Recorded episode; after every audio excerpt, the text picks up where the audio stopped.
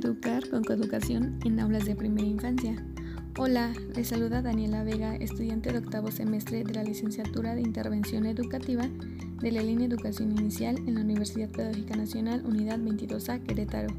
El día de hoy les comentaré un poco sobre la experiencia de prácticas profesionales que he podido desarrollar hasta el momento.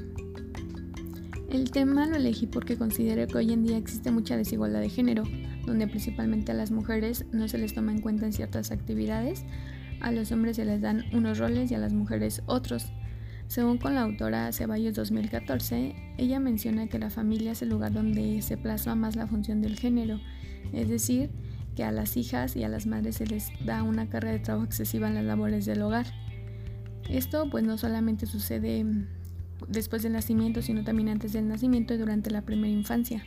Van diferenciando las características del género de acuerdo a las costumbres, por ejemplo, el clasificar los colores en rosa para niña y azul para niño. Otro indicativo es el lenguaje, cuando llaman a las niñas princesas con una voz suave y sutil y a los niños machos con una voz gruesa y fuerte. También en los juegos se ve reflejado esto, que dentro de la escuela y la familia se perciben diferenciadas las actividades, por ejemplo las que llevan mayor energía y esfuerzo son para los niños, ya que las niñas se les creen capaces de llevarlas a cabo. Todas estas cuestiones se dan en la primera infancia, ya que es una etapa muy moldeable en lo que los padres y la sociedad pueden hacer con los niños de acuerdo a sus creencias y costumbres. En la Conferencia Mundial sobre la Educación para Todos 1990 se menciona que niños, niñas y jóvenes tienen derecho a la educación. Se considera que todo aprendizaje comienza desde el nacimiento, por lo que es importante y necesario extender las actividades de la educación inicial. Según Confontecha 2006 en Valdivia 2012, coeducar es asegurar un trato equitativo para chicos y chicas, superando los estereotipos de género al llevar a la práctica cada una de las actividades que se desarrollan en el ámbito educativo.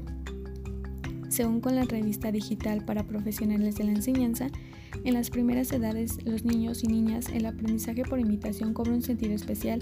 Se puede decir que lo que se aprende a hacer se hace mediante la observación de modelos. Los adultos que están alrededor de los niños deben ser conscientes de esta responsabilidad y así crear una relación con el niño que permite interiorizar comportamientos y actitudes de manera equilibrada, dejando atrás los estereotipos que existen referente al género. Dentro de la familia y la escuela, para poder llevar a cabo la coeducación, es importante considerar algunos aspectos como es la motivación en las niñas con los aprendizajes que se han hecho para niños, como los deportes o la mecánica, y en los niños la motivación con los aprendizajes considerados para niñas, como lo son ayudar en casa. Hay que considerar que los niños repiten acciones en las que anteriormente obtuvieron un buen resultado. Si esto se empieza a normalizar desde casa, en la escuela será lo mismo, ya que los niños y niñas son reproductores de lo que ven y lo que escuchan. Este trabajo lo estoy llevando por medio de una tesina en la cual la intervención está basada en cómo implementar coeducación en aulas de primera infancia, teniendo en cuenta que todo empieza desde casa, además tomando también en consideración que vivimos una pandemia, lo cual ha modificado la educación y la ha convertido en virtual, por lo que nos impide estar en contacto físico con los menores y las docentes. Es por ello que esta investigación no tiene un contexto en específico y va dirigido a todas las instituciones formales de primera infancia. Aunque no se tenga una intervención directa con los sujetos, se puede hacer por medio de redes sociales, es decir, implementando talleres por medio de Facebook. En este caso, la Universidad Pedagógica Nacional, Unidad 22A, nos ha dado espacios donde podamos llevar a cabo los talleres educativos de manera virtual para los docentes. Con esta investigación he aprendido que ser hombre y ser mujer son dos sexos distintos, pero con los mismos derechos, oportunidades y mismas necesidades educativas, por lo que se debe brindar de manera igualitaria para ir quitando la desigualdad de género desde la primera infancia.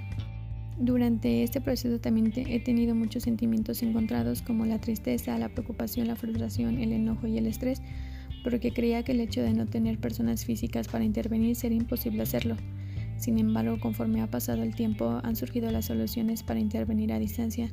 Hoy en día les puedo decir que la tecnología es una herramienta útil y que con ella podré llegar a implementar mi taller coeducativo de manera virtual.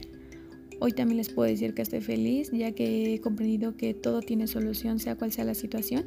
Me siento satisfecha porque con la tesina que estoy llevando a cabo es una herramienta fundamental para entender de qué manera educar con coeducación y así tener frutos como quitar la desigualdad de género desde la primera infancia.